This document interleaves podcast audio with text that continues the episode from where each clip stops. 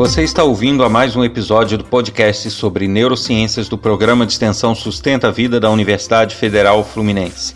Meu nome é Adriano Freitas, sou pós-graduado em neuroaprendizagem, que é a neurociência aplicada à educação, especialista em neuropsicologia clínica.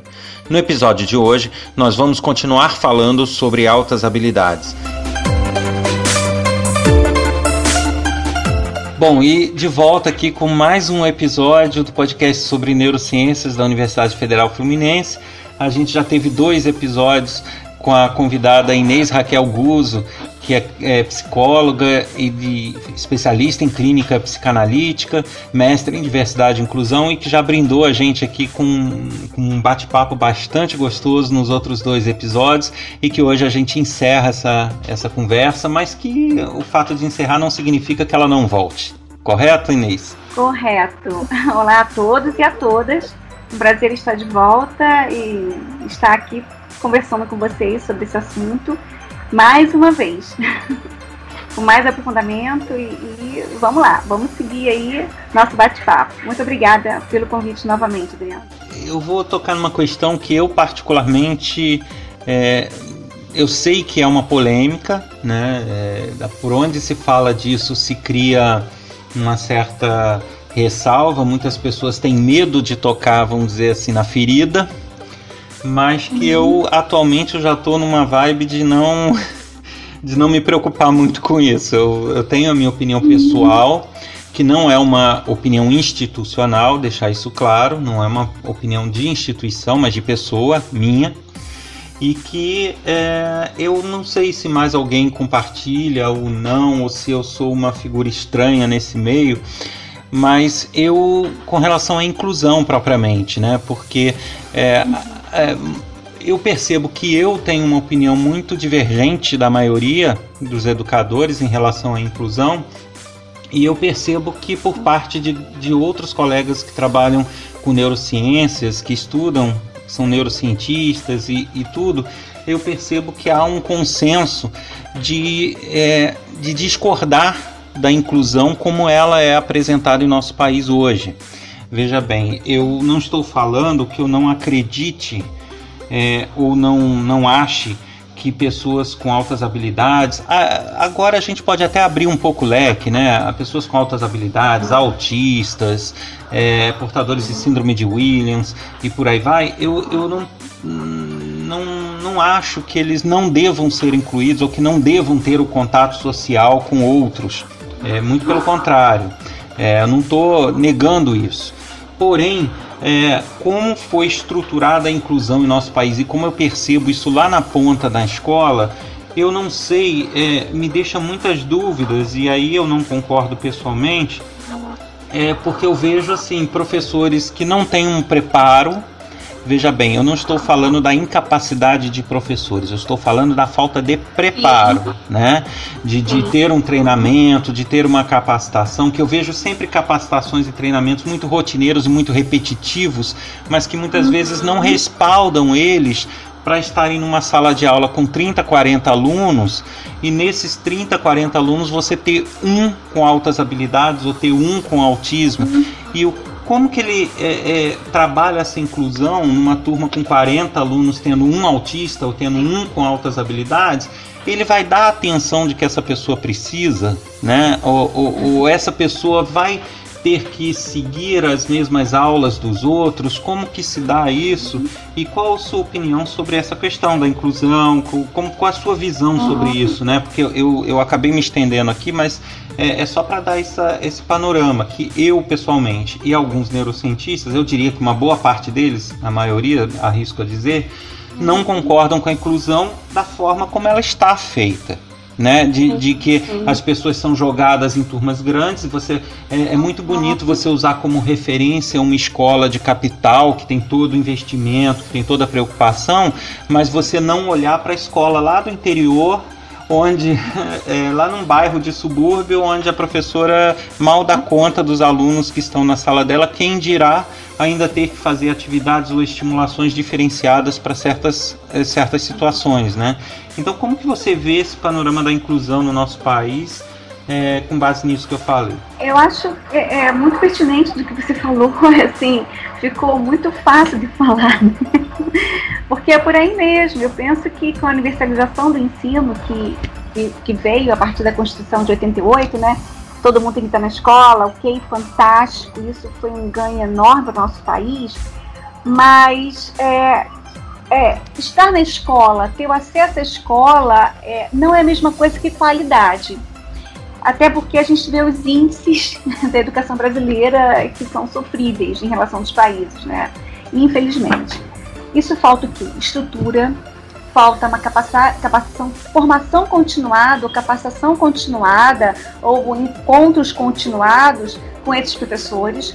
É, eu vejo que pontualmente lá e falar sobre um assunto de forma muitas vezes teórica, genérica, pouco agrega essa prática é, em sala de aula. Uma sala de aula que já é cheia, né, que no mínimo tem 25 crianças, com uma, uma diversidade ampla dessa, sem uma estrutura diferenciada. É, é, essa escola, assim, terrorista, né, de, de, ainda que a gente, a gente mudou de ano, mas era série, né, mas que é, uma, é um seriamento, hoje é um ornamento, né?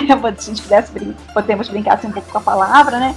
É, põe todo mundo com oito anos, entre oito e nove anos dentro da sala, achando que todo mundo vai, vai aprender da mesma maneira.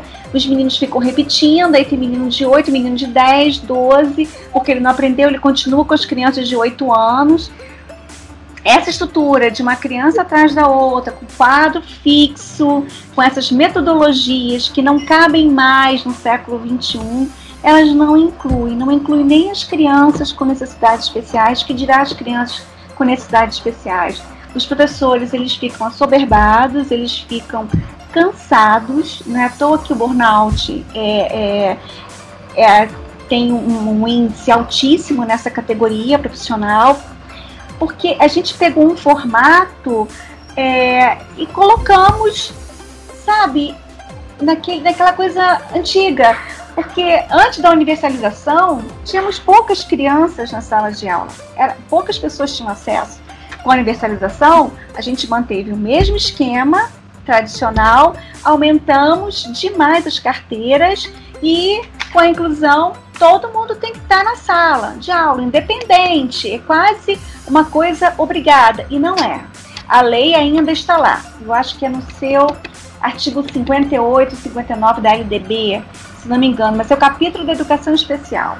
Eles falam matrícula preferencialmente. Não, não é obrigado, a família não é obrigada a matricular no, estabelecimento de ensino então, assim, vai tudo muito do bom senso, né? É, a gente tem que ver o que é melhor para a criança, não o que é melhor para. Para a estatística. Para a estatística, ou para o ego, né? Para o ego de alguns gestores. Que é uma coisa que eu observo, né? E, e isso não é segredo. Eu não vou, não estou falando aqui nenhuma heresia, não. Mas qualquer pessoa que estudar neurociência, que estudar psicologia, que estudar psicanálise ou o que for, vai saber que essas pessoas, as que possuem altas habilidades, os autistas, os que portadores de outros transtornos, outras síndromes, eles precisam em dado momento de atividades e de uma atenção diferenciada, né? Que não é um, a, a, mesma que se tem que um, com outro aluno que não possua essas, é, essas características. É. Então, é, eu não estou falando uma heresia ao dizer que um autista ele precisa de um tratamento diferenciado em alguns momentos, sim. Né? E, e, e eu percebo uma visão assim muito lúdica, é, muito utópica em dizer que não, todos têm que ser tratados com igualdade, juntos. Eu acho que eles precisam sim do momento de interação, do momento de, de lidar com as outras pessoas para se socializar, mas em dados momentos eles precisam de ter algo específico para eles, né, para o desenvolvimento deles. Eu não sei se eu estou falando uma coisa muito fora do que você pensa, mas eu acho que isso a inclusão no Brasil não está contemplando muito bem, porque é, joga-se o aluno lá e, e aí? O que, que a professora passa de atividade para ele? É algo específico para o caso dele? Não é? Vai desenvolvê-lo ou não vai? Né? Não sei se eu estou no caminho certo ou não.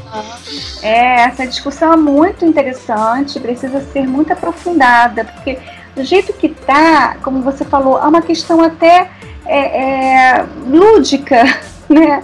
É, a gente não sabe se é ingênua ou se é uma questão de vaidade. Vamos lá colocar a criança do jeito que dá e pronto. Em alguns momentos a gente precisa ter a coragem de refletir sobre isso. A escola está sendo funcional para a vida daquela criança? Alguns momentos pode ser perturbadora. Como que vai ficar a estadia dela? Como que vai ser essa inclusão? É, ficar ali do, do lado da, da, da, auxiliar na sala de aula para alguns adolescentes é vexatório. Né? É, é, eu vejo que alguns, é, eu escuto até reclamação de uns, não tia, não quero que você fique lá na sala. Uns rejeitam auxiliar. Os adolescentes. As crianças não aceitam melhor.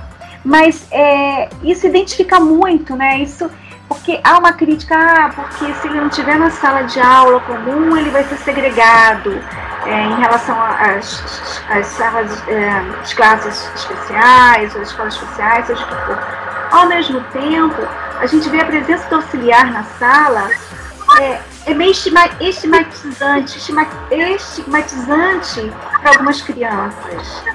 Então, a gente precisa ter coragem de sentar, conversar, uhum. refletir junto com a família e outros atores é, educacionais, da saúde, da justiça, e não ter vergonha de, de rever algumas coisas e falar, olha, aqui a gente tem que ajustar, aqui tá legal, aqui não, vamos ajustar isso, né? Precisamos sim uhum. refletir.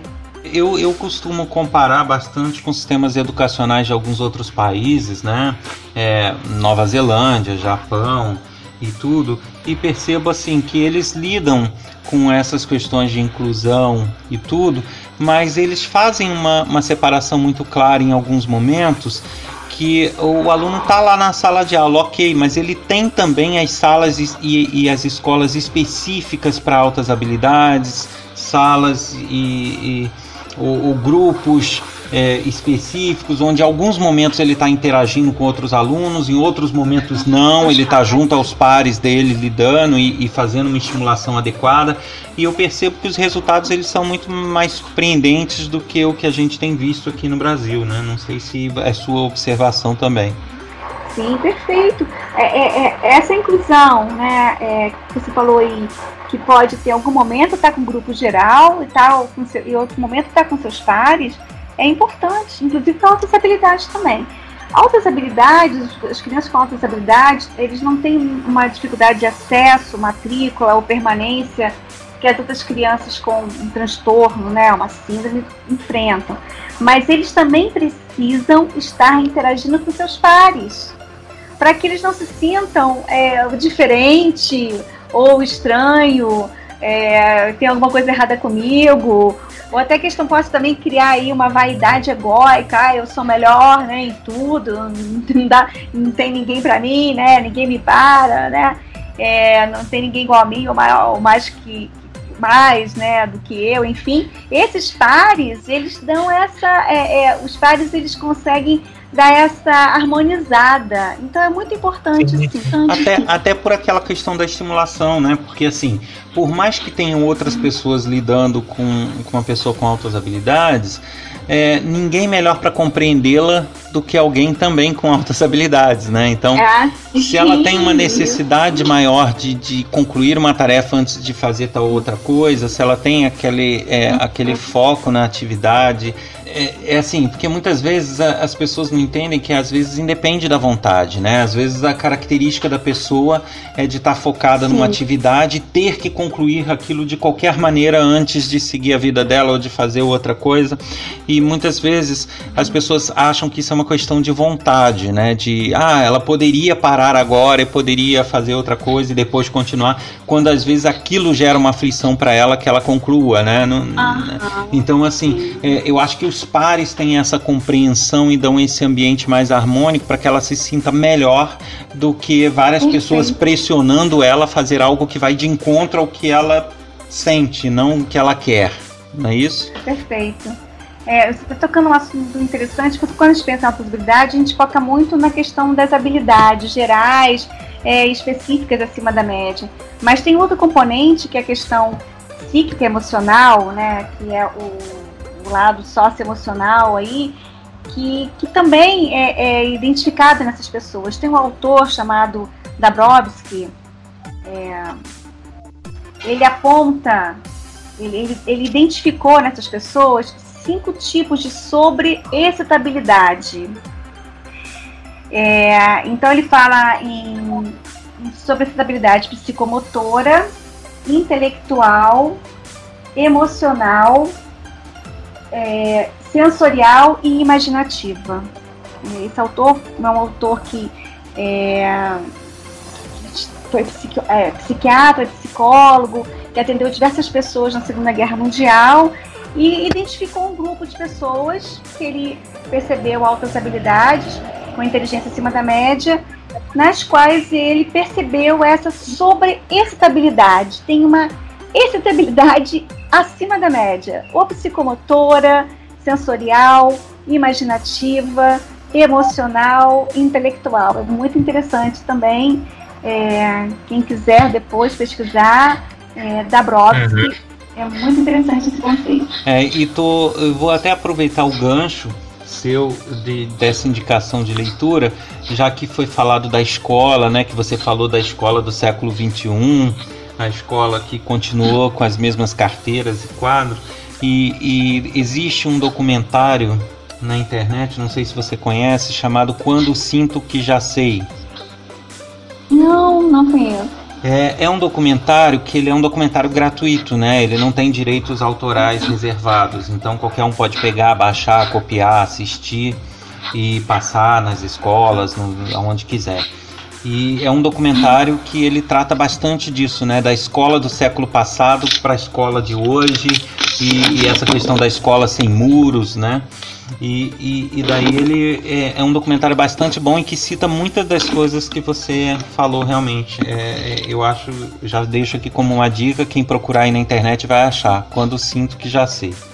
Bom, e com isso a gente encerra esse terceiro episódio do podcast sobre neurociências da UF com a participação da Inês Raquel Guz, que é psicóloga, especialista em clínica psicanalítica, mestre em diversidade e inclusão. Foram três episódios onde a gente pôde trocar bastante informação. Eu acho que deu para esclarecer muito sobre a questão das altas habilidades e da inclusão.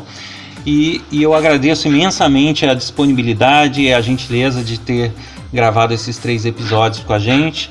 E eu espero poder contar em novas oportunidades com sua participação aqui, que realmente foi fantástica.